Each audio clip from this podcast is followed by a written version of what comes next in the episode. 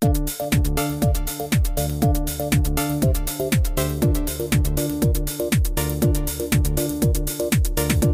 están? Qué gusto de saludarlos. Bienvenidos a un nuevo episodio de CE Chile. Hoy, lunes 30 de mayo, acompañándoles siempre a través de nuestras diferentes plataformas, vamos a comenzar nuestro encuentro de hoy de una manera distinta, inmediatamente con invitado. Y no es un invitado cualquiera, es un panelista estable ya, a quien yo siempre le estoy agradeciendo el tiempo que se hace en su apretada agenda para poder acompañarnos semanalmente, quincenalmente, dependiendo sus tiempos. Hoy día está ya con nosotros, ¿quién? Se los presento, Pablo García Chevesic, hidrólogo, miembro del Programa Hidrológico Intergubernamental de la UNESCO y también académico en el Colorado School of Mines y la Universidad de Arizona. No está de más recordar que estas dos instituciones son líderes en investigación hidrológica a nivel mundial. Pablo, Oye, qué gusto de saludarte y comenzar contigo el programa de hoy. ¿Cómo estás? Alfredo, mucho gusto, muchas gracias por, por invitarme. Qué linda forma de comenzar la semana. Así es. Eh, bueno, les recuerdo que Pablo está en este minuto en Estados Unidos, específicamente en Arizona. Eh, aunque me estabas comentando antes de salir al aire, Pablo, que ya estás con las maletas preparadas. ¿Cuál es el destino? Eh, voy a Trujillo primero, Perú, y a la banda, Perú. ¿Te vas a con la banda Chico Trujillo? Ojalá, a ver, a ver si, si, sobra el tiempo. Lo, dudo. Pero a Perú, vamos a Perú, estamos viendo muchos, están teniendo muchos problemas de, sobre todo de contaminación de agua. A medida que se les están secando los glaciares, están teniendo los problemas grandes que tienen mucho arsénico en sus ríos, la minería está afectando mucho también, la agricultura. Entonces estamos viendo formas de cómo tratar estas aguas contaminadas de forma amigable con el medio ambiente y económica sobre todo. Y reutilizarlas. Reutilizarlas más y mayormente para el riego. Ah, mira, ya, qué bien. ¿Y, eso, cómo, a través de qué técnica o tecnología, Pablo? Bueno, se pueden hacer de varias técnicas. Están las, por supuesto está el, sistema de membranas, que es más costoso, pero en este viaje específico vamos a ver el sistema de que estamos desarrollando en California y en otros lugares, eh, humedales. Eh, fíjate que los humedales, eh, lo creas o no, son excelentes formas de limpiar el agua. absorben, hay diatomeas. Estos, estos humedales no son los típicos humedales que uno ve con plantas, etcétera. Estos son ah, humedales artificiales que se, se colonizan con diatomeas, diatomeas de distinto tipo. Y estas diatomeas tienen la capacidad, cuando uno va haciendo variaciones de pH en el agua, tienen la capacidad de absorber arsénico, plomo y otros cadmios y otros metales pesados que son bioacumuladores. Entonces, si el campesino va y riega con esa agua un tomate, por ejemplo, el tomate va a tener arsénico. Entonces, es un problema. Tiene Perú, el sur de Perú, sobre todo Arequipa, tiene muchos problemas con bioacumulación. Entonces, estamos viendo estos sistemas de humedales para que los, los campesinos puedan eh, regar sin tener problemas de bioacumulación en sus productos. De acuerdo. Oye, está bien en todo caso, especialmente para quienes nos están escuchando en el litoral central, que hay hermosos humedales, bueno, y en, el resto del país también. Eh, para que quede claro, no son esos humedales de los cuales está hablando Pablo, eh, sino que son... Eh, explícanos, a ver, ¿cómo se construye un humedal de este tipo con estas... Estas son como unas algas unicelulares, son microorganismos, Pablo. Claro, por supuesto. Lo primero que se hace es hacer las pruebas de tratamiento en laboratorio. Se hacen humedales pequeñitos de no más de un metro de largo y 10 centímetros de ancho. Y se van probando distintos tipos de diatomea. Se analizan las aguas del río que se va a tratar y se hace un agua sintética con esas mismas características, esas mismas proporciones de metales pesados y se va viendo qué diatomeas van eh, limpiando mejor que eh, metal pesado. Una vez que se determina, eso ya, se, ya lo hicimos yo todo, todo, el año pasado en el laboratorio en, Colorado. Ahora que ya sabemos qué diatomeas se necesitan, eh, vamos a, a ejecutar humedales de, a mayor escala ya para tratar aguas del río, aguas reales ya y ver cómo funciona la cosa, pero así se comienza en el laboratorio y después se va eh, al terreno. Al terreno. Y se va colonizando el humedal, se pone un geotextil, eh, no es como, te, como tú dijiste, no es con plantas, sino que se pone simplemente un geotextil, son varios humedales uno tras otro, como las siete tazas, pero más largos, humedales más anchos, funcionan mucho a través de la luz solar, es importantísimo porque todas estas diatomeas se alimentan de la fotosíntesis y se va regulando el pH del humedal, eh, se va viendo cómo absorbe los metales pesados el día y la noche, hay algunos que se absorben el día, otros en la noche, algunos con metales con pH alto, otros con pH bajo, etc. Y se puede hasta potabilizar el agua de esa forma, es impresionante. ¿El costo de implementar este tipo de mm, técnica, Pablo? El costo más que nada está en la investigación, ¿ya? Porque están los estudios, que hay que eh, contratar estudiantes de doctorado, magíster, etcétera, o postdoctorado. Y, y, después ya viene la instalación propiamente tal, que eso no es tan costoso. Un geotextil no te cuesta prácticamente nada comparación con un sistema de osmosis inversa, por ejemplo. De acuerdo. Eh, mira, ese es, una, es un buen ejemplo que es parte de las eh, soluciones que hay que estar implementando eh, de acuerdo a cada territorio, las necesidades y lo que se presente. Y eso nos trae a Chile. Fíjate que estaba leyendo un titular de estos días, déjame ver la fecha, fue esto el día 20, 20 de mayo. El titular dice, modelo hídrico de Israel es presentado en Chile. ¿Cómo implementar este exitoso sistema de ahorro de agua para combatir la mega sequía. Les hago una pequeña bajada. El casi desértico Israel ha sido sindicado como un referente hídrico global, capaz de convertir, eh, convertir su arenosa superficie en una inagotable fuente de agua. Algunos números reafirman estas bondades. El país que más recicla su agua, Israel, alrededor del 85%, muy lejos del segundo que es España, que recicla el 20%. Casi el 50% del agua utilizada en agricultura es reciclada, convirtiendo a este sector en uno de los motores de la economía local. Tiene cinco plantas desalinizadoras o desaladoras, incluyendo la desalinización por osmosis más grande del mundo. A ver, una buena opción, me imagino, eh, Pablo, pero que también debe tener sus detalles. Yo he escuchado, no recuerdo qué especialista le estaba eh, oyendo en estos días, que el modelo de Israel es de un, puede ser muy eficiente, pero es de un alto costo, que podrían haber otras opciones. ¿Qué mirada tienes tú, Pablo? Bueno, de, partida, para aclarar algunas cosas, eh, la planta más potente del mundo en este momento es Arabia Saudita, que tiene 12 metros cúbicos por segundo. Después tenemos Emiratos Árabes, que tiene más de 10 metros cúbicos por segundo. Israel tiene 7.2 metros cúbicos por segundo y después tiene otra planta también de 6.6 metros cúbicos por segundo. Eh, todo el medio oriente, en realidad, el Golfo Pérsico, son líderes en, desalación. Ahora, ¿qué pasa con Israel? Que Israel también lo que pasa es que claro, tiene su agua de la desalación, en realidad son mucho más que cinco plantas, porque también tienen muchos acuíferos salinos que también tratan esa agua y es como desalación también, pues. Eh, y obtienen la mayoría de su agua potable de desalación. ¿Ya? Ahora, la agricultura se riega con agua tratada de alcantarillado, a eso se refiere con agua recuperada o reciclada, agua de alcantarillado. ¿ya? Y ese es un modelo excelente, porque en el caso de Israel, eh, como cultivan en el desierto, lo que hacen es extraerle los contaminantes, los metales pesados, y le dejan los nutrientes, nitrógeno, fósforo, potasio, por ejemplo, etcétera, y con eso fertilizan también el desierto y por eso tienen tanta producción en el desierto porque eh, tienen, el desierto es infértil. Entonces tienen, dejan el agua especial con una calidad pero tremendamente calificada para, para el cultivo de distintos tipos de vegetales, etcétera. Eh, ¿Lograron ellos también solucionar el problema que crea la desalación, que es la salmuera, que tiene un impacto medioambiental? Sí, están trabajando fuertemente en ello, fuertemente en ello. O sea, salmuera, eh, si nos ponemos a hablar de, de, salmuera, eh, para que tú sepas más o menos, ciento, más de 140 millones de metros cúbicos al día de salmuera se arrojan en el mar en el mundo. Entonces, es un problema es un problemazo porque simplemente eh, esta salmuera, como en muchos países no hay normas que les exijan a las desaladoras qué hacer con su salmuera más que tirarla al mar, ¿cierto?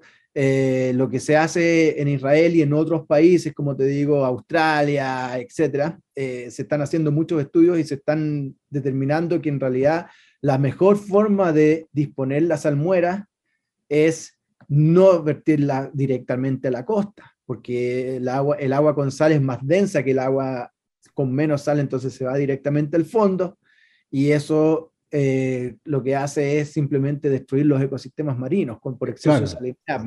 Entonces lo que se hace ahora, la nueva forma de tratar la sal de la desalación es tirarla kilómetros adentro. En, Israel se hace mucho, en muchos otros países también. Para el caso de Chile es ideal, ya eso es lo que se tiene que hacer con las desaladoras, con las 22 desaladoras y 24 que vamos a tener en unos años más. Eh, se tienen que crear normas que que, prohíban estrictamente vertir la salmuera directamente en la costa, sino que directamente en la corriente de Humboldt. ¿Y por qué te digo esto, Alfredo? Porque la corriente de Humboldt desde los años 50, con esto del cambio climático y el derretimiento polar de la Antártica, está, está perdiendo salinidad por dilución del derretimiento polar. Más o ah, menos 7, millones de metros cúbicos eh, por segundo. Estamos hablando de que la Arabia Saudita tiene la desaladora eh, más potente del mundo con 12 millones de metros cúbicos y aquí estamos hablando de 7 millones de metros cúbicos por segundo de agua dulce se diluyen en la Antártida y van, gran parte de eso se va a la corriente de Humboldt y por eso es tan problemático esto del derretimiento glaciar polar en la corriente de Humboldt, porque la corriente de Humboldt ha estado perdiendo productividad, entonces la corriente de Humboldt necesita sal. Entonces, en Chile podríamos llenar de, sal, de saladora siempre y cuando hagamos las cosas bien, ya dándole sal a la corriente de Humboldt y no poniendo la sal eh, directamente en la costa. ¿Se entiende? Se entiende, pero explícame esto. Eh, eh, haz cuenta que estás hablando con un niño pequeño, ¿ya? ¿Ya? ¿Cómo hacemos llegar la salmuera a la corriente de Humboldt? Porque son hartos kilómetros más adentro. Ah, por supuesto. O sea, lo que se hace es, para el caso del Golfo Pérsico, incluyendo Israel, etcétera, Australia, eh, son tubos, simplemente encarecen los proyectos un poco, pero simplemente el tubo se extiende por varios kilómetros, va por el fondo del mar, no directamente colgado en el fondo del mar, sino más o menos flotando, por si acaso, por terremotos, etc. Y, y lo que se hace es, claro, directamente en la corriente de Humboldt, ya sea donde, depende de dónde esté la corriente de Humboldt en, en esa zona, ¿ya? Eh, para el caso de Chile, te estoy hablando de la corriente de Humboldt. Entonces, tenemos lugares, por ejemplo, el Atlántico. El Atlántico en los últimos 50 años ha estado incrementando su, su volumen, su concentración de sal tremendamente. El Atlántico, hay otras tecnologías de desalación que se deberían hacer, pero para el caso del Pacífico necesita sal la, la corriente. Entonces ahí ya se puede usar la salmuera, Ojo que sea solamente sal y agua, porque hay muchos otros eh, químicos que contienen muchas veces la salmuera que también hacen mal al medio ambiente y eso hay que tratarlos también. Eh, hay que desarrollar entonces ahí lo que es economía circular. Eh, Exacto. Y bueno, un programa que, te que tenga el concepto que hoy día estamos hablando, que es la sustentabilidad, porque tenemos que cuidar, obviamente, el medio ambiente. Pero mira qué interesante esto, o sea, como una solución que sería en este caso instalar plantas desaladoras, que crean un problema, que es la salmuera, ya le encontramos una, un aporte para solucionar lo que tú nos acabas de explicar, lo que está sucediendo con la corriente de Humboldt, porque el cambio climático, aquí damos la vuelta completa al planeta y vamos viendo cómo también el hombre, tal como ha interferido para provocar desequilibrios, también puede intervenir para de alguna u otra manera contribuir a recuperar parte de ese equilibrio, eh, Pablo. Sí, por supuesto, y la desalación, o sea, claro, mucha gente se opone a la desalación en Chile. Yo digo como hidrólogo que estoy muy ambientalista y estoy muy metido en este cuento. Eh, hay más de 16.000 plantas desaladoras en el mundo. 177 países están desalando como locos y más de 100 millones de metros cúbicos al día de agua se desala, eh, o sea, de agua proviene de la desalación en el mundo. Aquí estamos hablando nosotros de 24 plantas, de 22 plantas que tenemos y 24 más que se van a construir. Claro, entonces, claro, ¿qué es lo que pasa? Que la desalación, las desaladoras tienen mala reputación porque antaño lo que se hacía era contaminar, contaminar, eh, demandaban muchísima energía, hoy en día están las solares, ¿ya? Eh, destruían los ecosistemas marinos, hoy en día se hace este otro sistema de, de digamos, de, de vertido de, de, salmuera en otros lugares donde no contaminen, ¿ya? En donde, en donde, no solo no, no contamine, sino que sea beneficioso para los ecosistemas, porque, por ejemplo, estudios en Australia demuestran que, que la, cuando se hace este sistema, lo que se hace es aumenta la biodiversidad en ese sitio de vertimiento de sal. Increíble. Mira. Impresionante. Impresionante. Todo depende de la característica de, de, la zona. Tú sabes que para hacer, una, para hacer una desaladora, lo primero que te preguntan es, bueno, ¿dónde está usted? Para ver, muestre, mándenos una muestra de, de sal de, del lugar, porque la sal, la concentración de sal no es equitativa en todo el planeta. Es, algunos océanos están, tienen mucho más sal que otros. Y para el caso de las costas de Chile hay muy poquita sal comparación con, con el resto. Las costas de Argentina lo mismo. Alaska, California, todas estas altas latitudes tienen poquita sal. ¿Por qué? Porque están afectados por los derretimientos polares. Exacto. Eh, oye, bueno, poniendo números a lo que tú nos estabas recién comentando, en general la desalación de agua de mar es la principal fuente de agua no convencional a nivel global.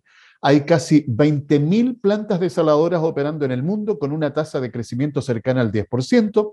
Hoy, 60 millones de personas beben agua proveniente de esta tecnología y se prevé un aumento significativo en las próximas décadas. En Chile, ¿cuál crees tú, Pablo, que son las principales barreras que debe eh, saltar eh, o más bien derribar el concepto de la instalación de las plantas desaladoras. Tú recién nos, mencionabas la mala reputación de antaño, pero ¿qué pasa con el tema de costo? ¿Cuánto cuesta eh, implementar una planta desaladora? Bueno, eh, ahí los costos empezamos a hablar de, un tema bien importante que es eh, si es que se necesita un pretratamiento, un post-tratamiento, cuánta sal tiene el mar en el lugar, eh, en el lugar, en el sitio de estudio, dónde hay que llevar la sal, porque una cosa es desalar el agua y después hay que llevarla para el territorio, pues, cuánto va a costar eso, qué hacer con la salmuera, si es que hay que tratar la salmuera, eh, el tipo de desalación, porque claro, uno puede tener, por ejemplo, una tremenda, una, una, para contestarte la pregunta rápido, claro, va entre 0.5 y 2.5 dólares por metro cúbico hasta el momento en esta tecnología de, osmosis inversa que se llama, que es el filtrado de, de, de la sal en el agua. ¿ya? Entonces, eh, para el caso de Chile estamos en el rango más barato porque tenemos menos sal. Somos un país muy angosto, entonces tenemos que transportar el agua mucho menos que en otros lados. ¿ya? Entonces, eh, deberíamos estar en el, en el rango menor de desalación. Ahora, ¿qué tipo de desaladora instalar? Bueno, podemos instalar una, la tradicional, que es una tremenda desaladora en la costa y desalar agua para adentro, ¿cierto? Eh, pero no es lo, la, tendencia ahora es más bombear agua de mar, como lo hemos hablado en otros capítulos, bombear agua de mar eh, por tubos especiales y esos tubos se van por dentro del territorio, se van bifurcando por distintas cuencas y recién ahí se instala una pequeña planta desaladora solar que te puede costar 200, 300, mil dólares, eh, que no es, no es, nada, ¿ya? Y, y se, se, llama desalación in situ, y eso desaladora te puede proporcionar agua para 50 mil personas del tamaño de un contenedor de 20 pies. De acuerdo. Eh, o sea, ahora, después la salmuera tiene que devolverse, etcétera, etcétera. Eso sí que si nos vamos por osmosis inversa, ¿ya? Ya. Eh, hoy día, bueno, con ese costo que tú me hablas, es bastante eh, menor. Yo estaba leyendo un artículo, no me recuerdo eh, en este instante, no lo tengo a mano, pero me recuerdo una cifra que significaba cerca de 450 millones de dólares eh, crear una planta desaladora, pero me imagino que debe ser de esas grandotas que tú estabas comentando, eh, en donde se requiere mucha más inversión, porque al lado de 200 mil o 300 mil dólares es bastante más atractivo desarrollar una, un, sistema de trabajo para poder abarcar todo el país también, porque hay que pensar en eso. Esto tiene que ser con cobertura nacional, Pablo. O sea, como veíamos la otra vez, claro, la desalación y el transporte de agua hacia el interior es la última opción. Recuerda que, recuerden los oyentes, ¿cierto? Que la primera opción es siempre ser eficiente, buena gestión, eh, buena modelación hidrológica, etcétera, etcétera, disminuir el consumo, educar a la gente ya, que la agricultura se haga más eficiente, tratamiento de aguas servidas para reutilización, tratamiento de la minería, etcétera, y recién ahí se ve qué cuencas van a necesitar desalación. Si es que una cuenca necesita desalación, claro, pues tenemos dos opciones, o una tremenda desaladora en la costa, o de estas pequeñas desaladoras que se pueden ir construyendo a medida que se va necesitando. Eh, también no, nos olvidemos también que está la, la, para el caso de agua potable, por ejemplo, no se necesita traer un tubo de agua de, una desaladora para un campesino que vive en una sola isla, en ese caso una eh, máquina condensadora de humedad atmosférica, que es mucho más conveniente y ecológica, pues, obviamente. Estamos hablando para, suplir, para abastecer a grandes ciudades o pequeños pueblos, cosas así, claro, eso perfectamente desalación. y los costos cada año las tecnologías eh, eh, eh, hacen que los costos sean menores. Entonces, si uno me pregunta un costo ahora, yo le digo un valor, el próximo año va a ser mucho más barato. ¿ya? Y eso estamos hablando de osmosis inversa porque ahora hay otros métodos que se están utilizando en el Golfo Pérsico que no, que no, que no generan salmuera. No generan. No generan salmuera, claro, porque están en base a, se llaman domos, ya lo pueden buscar como Desalination Dome, por ejemplo, eh, en varios países del, del, Golfo Pérsico, y lo que hacen es una serie de cientos de espejos, ¿ya? que lo que hacen es usar la energía, apuntar el, sol, la luz solar, a un domo que se calienta a 3000 grados Celsius, y eso evapora el agua de mar y te genera agua limpia, pura, sin sal, porque después la condensan fácilmente y ahí se genera. ¿Cuál es el problema? Que cada 27 litros de agua de mar se genera un kilo de sal. Entonces, imagínate, el problema es qué hacer con tanta sal. No se genera salmuera, pero qué hacer con tanta sal. Entonces, están viendo, probando, esto es investigación que está, mientras hablamos, está ocurriendo, ya eh, materiales de construcción o estructuras de retención, lo importante porque la sal tiene una una densidad similar a la arena, por ejemplo, ¿ya? Entonces, es pesadita la sal.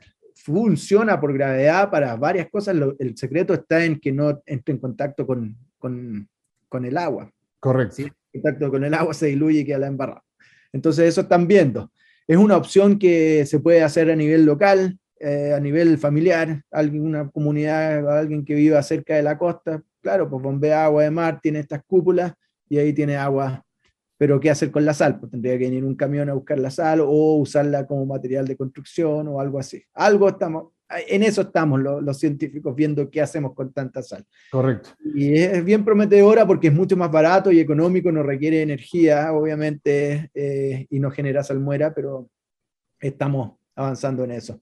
Oye, eh, estaba viendo acá mientras eh, estabas conversando unas imágenes, justamente un domo solar para desalinizar el agua a escala comercial. Son impresionantes las fotos.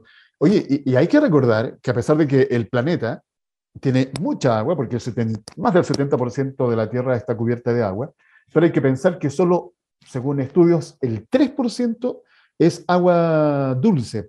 Así que este tema de la desalación es perentorio y hay que seguir trabajando para ir achicando, disminuyendo el tema de costos, que es muy importante para la implementación y hacerse cargo de estos otros problemas medioambientales que pueda provocar, que ya se están eh, solucionando. Pero esta es una rueda que no deja de girar, eh, Pablo, y sobre todo cuando tú nos has dicho que el objetivo de los científicos está justamente para estudiar, para investigar, para encontrar soluciones plausibles para que se puedan en el menor plazo eh, poder implementar. Pero vamos a la otra parte, un par de minutos para que lo hablemos. Luego nos topamos con la implementación que hay que convencer al mundo político, que hay que de alguna manera aunar esfuerzos, y esa tarea también es bastante desgastadora. A ti te ha tocado, me imagino, también estar en mesas de trabajo con distintos representantes de diferentes sectores, en donde uno u otro quiere hacer algo, pero normalmente ese hacer algo no tiene un sustento científico. Yo creo que en eso en nuestro país estamos bastante al debe, Paula, para tomar buenas decisiones. Bueno, si hubiesen escuchado la ciencia, la política de los últimos 10, 12 años, no tendríamos los problemas que tenemos ahora de agua. ¿Qué decíamos la ciencia? Esto no es cambio, esto no es sequía ni mega sequía, esto es cambio climático, esto llegó para quedarse, somos, ya nos secamos, nos estamos secando, y ahí estamos. Eh, una aclaración importante, eso sí, Alfredo, ¿Ya? 3% del agua dulce del planeta es agua, o sea, 3% del agua del planeta es agua dulce, pero de ese 3%, más de 2% está congelado en los, en los glaciares. O sea, el agua dulce es como más o menos 0.5%, es poquito. Es, poquísimo. Es poquísimo. Y, está, y de ese 0.5%, la mayoría está contaminada. Entonces, es un problemazo esto de la escasez hídrica. Ahora, soluciones, veamos las si, seguíamos hablando de soluciones, claro, pues si no hay una solución política rápida, si no se, hace, si no se genera un sistema en el cual se puedan aprobar los proyectos rápidamente y que sean proyectos amigables con el medio ambiente. Si no es una solución amigable, yo siempre lo he dicho, si no es una solución amigable con el medio ambiente, no es una solución factible.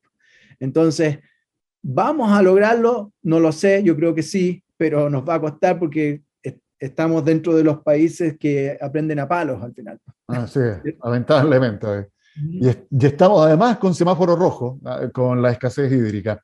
Eh, Pablo, nos queda un minuto. Eh, te lo dejo si nos quieres agregar algo más sobre el tema que ha sido hoy día, de conocer un poco más cómo funciona esta solución de las desaladoras. No, un recordatorio a todos los oyentes, el que quiera saber más información, el que necesite apoyo, hoy día tuve una reunión con, con una comuna que está sufriendo, pero muchísimo con esto del, del, del cambio que le llama, del, de, todo esto del sobreconsumo de Punitaki, fíjate. Punitaki. Eh, están horriblemente mal. Está el sobreconsumo agrícola está por todos lados, la escasez hídrica está por todos lados, han, han cerrado más de dos escuelas por falta de agua y nadie hace nada, no los ayudan, no tienen apoyo. Entonces, hacer un llamado nomás al gobierno y a las autoridades que apoyen a las comunas que más están sufriendo, como Punitaki.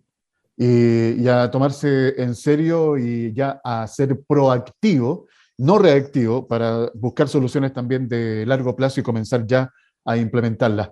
Pablo, bueno, como siempre, muy interesante, te agradezco este tiempo compartido y con esta buena y, e interesante información que nos has traído el día de hoy. Oye, éxito que te vaya muy bien en el viaje, a ver si después eh, conversamos para que nos cuentes cómo te fue ahí en Perú. ¿eh?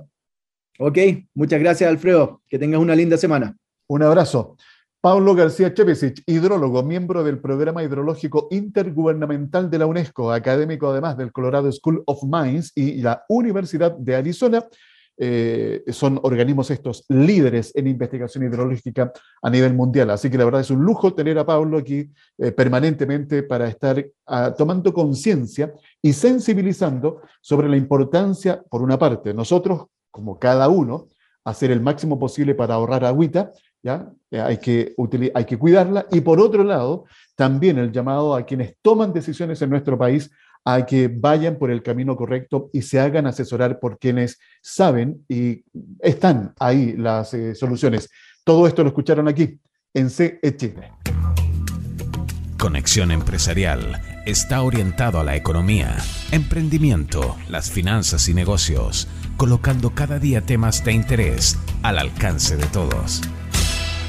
¿Se recuerdan ustedes que unos días atrás estuve conversando con Melissa Valenzuela de Rutas Litoral que tiene que ver con un PTI que se está desarrollando en la provincia, sí, aquí en la provincia de mm, San Antonio. Eh, de hecho, bueno, hubo la fecha exacta, déjenme refrescar memoria, fue el 12 de mayo, se realizó este seminario de finalización del primer año de ejecución del programa territorial integrado, PTI, de enoturismo y turismo de naturaleza de la provincia de hashtag San Antonio, para tener una mirada adicional y también saber qué es lo que prepara este PTI para el segundo año. Les voy a presentar a quien me acompaña en este instante, Diego Mejías González, secretario general de la Cámara de Empresarios de El Tao y además presidente del comité ejecutivo de este PTI en la provincia de San Antonio. Diego, un gusto saludarte nuevamente. ¿Cómo estás? Bienvenido. Un gusto, Alfredo. ¿Todo bien? ¿Cómo estás tú también? Muy bien, muy bien, muy contento, muy ganoso, oye, de poder estar eh, siempre comunicando aquí con la gente del litoral y bueno, y en cada rincón del país que nos escuchan a través de la señal online de Radio Vacaciones y también de nuestras distintas plataformas que nos permiten llegar a distintas partes del mundo. Eh, fíjate que cuán interesante lo conversábamos antes de salir al aire, eh, cuán importante es comunicar lo que, está, lo que está pasando.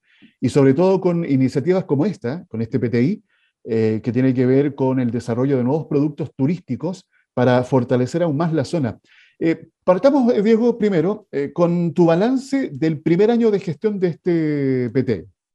Mira, el primer año, voy a empezar de antes mejor.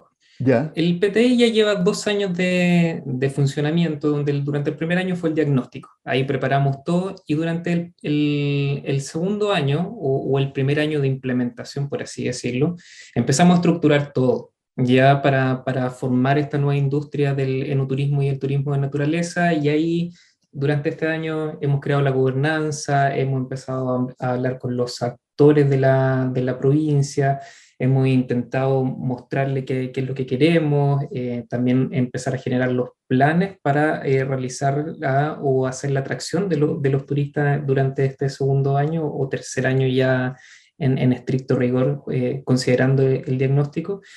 Y como un balance, creo que ha sido bastante bueno, ha, estado, ha estado bastante bien este, este último año, hemos logrado un, generar un grupo de trabajo creo que es bastante unido, creo que puede lograr los objetivos que se propone el PTI y también un grupo que es bastante técnico y que hemos visto los desafíos que tenemos por delante y que creo que están todas las condiciones para poder superarlo, por lo menos las condiciones técnicas para, para, buscar la, la, solución.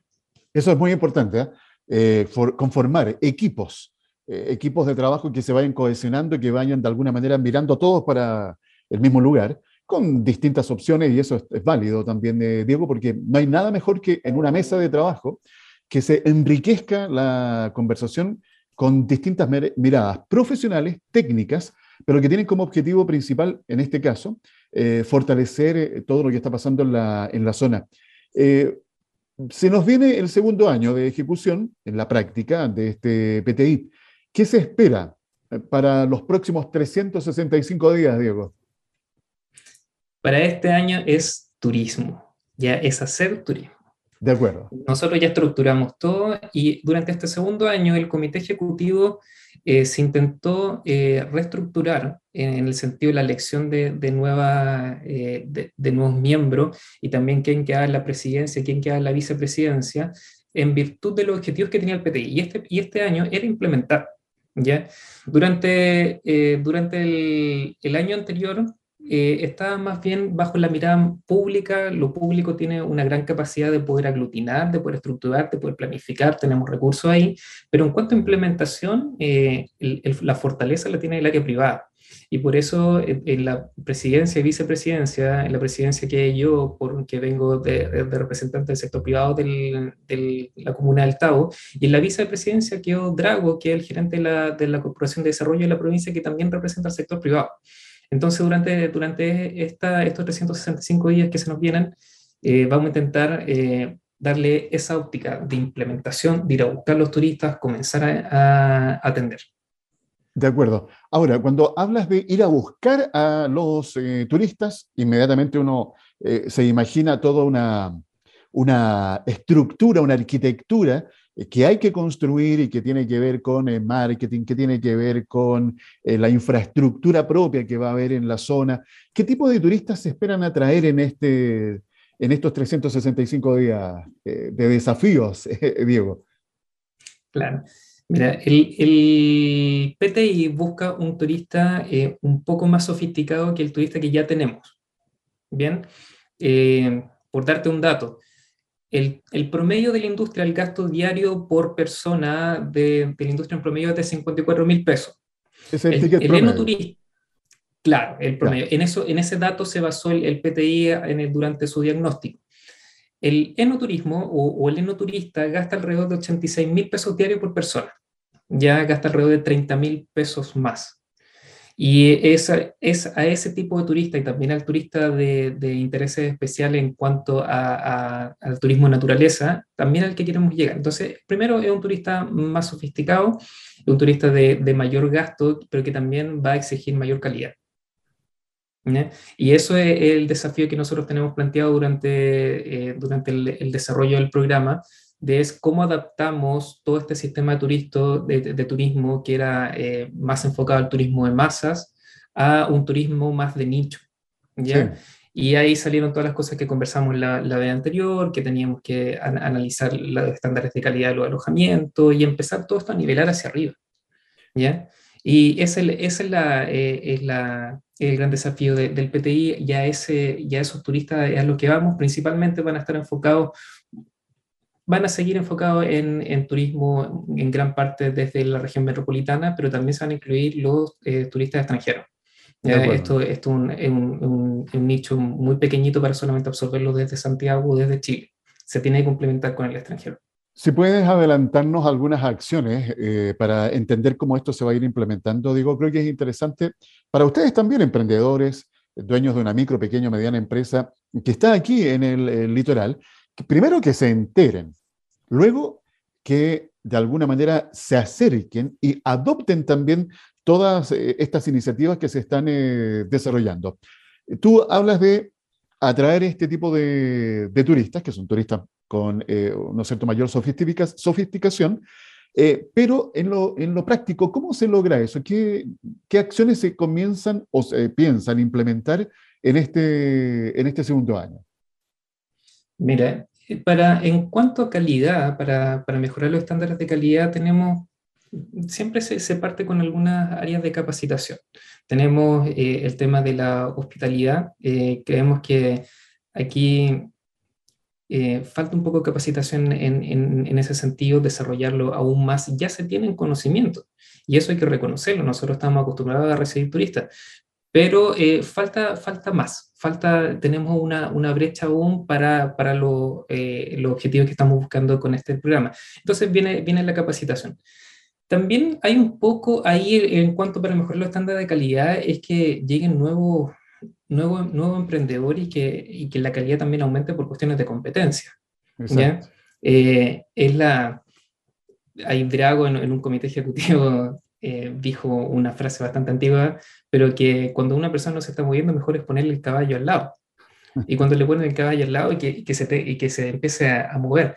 También una cuestión de realizar mejoras porque llegan nuevos participantes y en el caso que una persona no quiera adaptarse, no quiera mejorar su servicio, no quiera eh, entregar mejores estándares, va a tener al lado otra persona que posiblemente sí y se le va a ir toda la clientela. Entonces también hay algo de, de competencia que también tenemos de, eh, que desarrollar aquí en la provincia, atrayendo a nuevos inversionistas, algún, algún gestor de Santiago, algún tour operador de Santiago también, que complemente también lo que está aquí en, los emprendedores de acá. Pero es como para, para, para dar mayor eh, diversidad a esto y también para eh, aumentar, como te, dice, como te digo, los estándares de competencia. Creo que va por ahí, va por un lado una patita de capacitación otro lado de eh, eh, mejora de, de, los niveles de competencia y también en, cuestiones de digitalización. Ahí eh, tenemos una gran brecha, no es solamente de nosotros, es de nivel país. Conversábamos nosotros en, la, en el cierre del primer año que están teniendo bastantes dificultades para poder digitalizar a muchas empresas. Y entonces creo que hay que dar una vuelta, que también hemos estado conversando de cómo logramos que las empresas absorban esta nueva tecnología. Así es. Yo creo que ese es uno de los tantos desafíos, por supuesto, que hay hoy día en el sector. Y también, eh, yo creo un elemento que agregar ahí con todo lo que tú acabas de comentar, eh, Diego, creo que lo conversamos la vez anterior, la asociatividad. En la medida que eh, vamos entendiendo que al trabajar en forma conjunta, sobre todo aquel que, me gustó mucho la analogía, el que no se quiere mover, hay que, hay que moverlo. Pues. Y en la medida que hay un trabajo asociativo, un trabajo en conjunto, en bloque, por supuesto el resto se va a entusiasmar y va a querer estar, porque si no está, va a perderse. Eso es así de simple, no hay más vueltas que darle. Eh, Diego, nos queda un minuto. Para ti, eh, desde la ubicación que estás hoy como presidente de este comité, eh, de, este, de este PTI que se está desarrollando ahí en la provincia de San Antonio, ¿cuál ¿Cuál o cuáles crees tú que van a ser los principales desafíos que van a tener en este segundo año de ejecución? Los principales desafíos. Yo creo que eh, es, el, es lo que te comenté, es cómo hacemos dialogar el turismo de masa con el turismo de nicho sobre todo cuando a veces tienen enfoque tan distante, los estándares de calidad también son, son bastante distantes o las cosas que se ofrecen no están adecuadas el uno para el otro. Creo que ahí va a ser eh, un punto esencial de cómo lo resolvemos. Y eso, para serte sincero, el PTI está haciendo el laboratorio, es, un laboratorio porque no, no, no tenemos precedente de, de, cómo juntar mundos, de, de esos, esos, dos mundos que están, que están ahí. Creo que ese va a ser el primer gran desafío. El segundo es, necesitamos eh, digitalizar a las empresas. También ha sido una, un inconveniente que, como te decía, no solamente de acá, eh, pero tenemos que buscarle una solución todas las, todas las soluciones de, lo, actualmente de los servicios públicos parten desde la premisa de que las empresas no saben sobre digitalización y las herramientas asociadas y por ende es una cuestión de capacitación, de enseñarles. Pero hemos visto que a pesar de que se les enseña a, algunas empresas, no están adoptando las soluciones. Ese punto es muy importante. No están adoptando. Entonces, creo que la premisa puede ser en parte, eh, en parte adecuada, pero eh, no, creo que o intuyo que se nos está quedando algo, algo afuera. Y la, la, hipótesis que nosotros estamos barajando ahí es que es también una cuestión generacional. Necesitamos eh, eh, hacer una, una, o empalmar dos generaciones, a los nativos digitales con los que no son nativos digitales, pero dentro de las organizaciones. Creo que por ahí también una cuestión generacional que se nos está quedando afuera y pueden ser otros factores más. Pero lo único que puedo decir es que eh, la premisa en que se están basando actualmente los, programas públicos se están quedando corta. Ah, así es. Me acordé de una expresión que le escuché, eh, escuché en una conversación sobre este tema de la digitalización. Primero hay que entender, luego tienes que aprender, esto a través de la capacitación, y luego adoptar esa tecnología y ponerla en práctica. Así que Vamos a seguir conversando más adelante, Diego, porque creo que aquí, especialmente para la zona, para todos los que están aquí en el litoral, que quieren que esta zona siga creciendo, se siga potenciando, hay que aunar los esfuerzos. Y nosotros como espacio estamos aquí justamente para comunicar, sensibilizar y sociabilizar estas temáticas que son de alto interés y van a tener un tremendo impacto. La conversación que hemos tenido brevemente, ya tendremos tiempo para seguir analizando con mayor profundidad. Le quiero dar las gracias a Diego Mejías González. Él es, recuerden, secretario general, Cámara de Empresarios del Tavo y presidente del Comité Ejecutivo de este programa territorial integrado Enoturismo y Turismo de Naturaleza en la provincia de San Antonio. Eh, San Antonio. Oye, Diego, un gusto, como siempre, poder conversar contigo eh, prontamente ya estaremos nuevamente en contacto. Muchas gracias, Alfredo, por la invitación y también felicitarte y felicitar a todo tu equipo por dar esta instancia de que podamos conversar estos temas en la provincia. Creo que es bastante necesario. Así que eso, agradecerte por, por, haber creado eh, este, esta área comunicacional de, vinculada al emprendimiento. Gracias, Diego. Y junto a Diego, nos despedimos también del programa de hoy dejando los invitados para que mañana nos encontremos en otro episodio de CE Chile. Un abrazo y que tengan una muy buena jornada. Conexión Empresarial es creado para optimizar las relaciones comerciales, impulsando la accesibilidad, la comunicación y dando apoyo permanente a las empresas en su proceso de modernización y de incorporación tecnológica.